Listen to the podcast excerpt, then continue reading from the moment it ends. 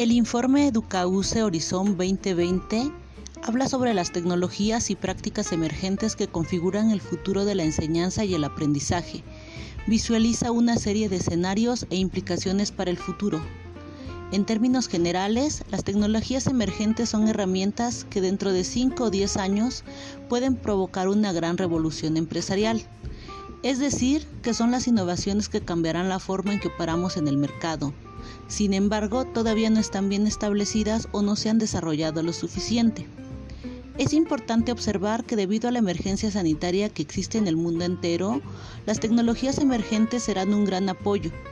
En México recién iniciamos a incorporar a nuestra vida diaria a Alexa o a Google con algunas restricciones.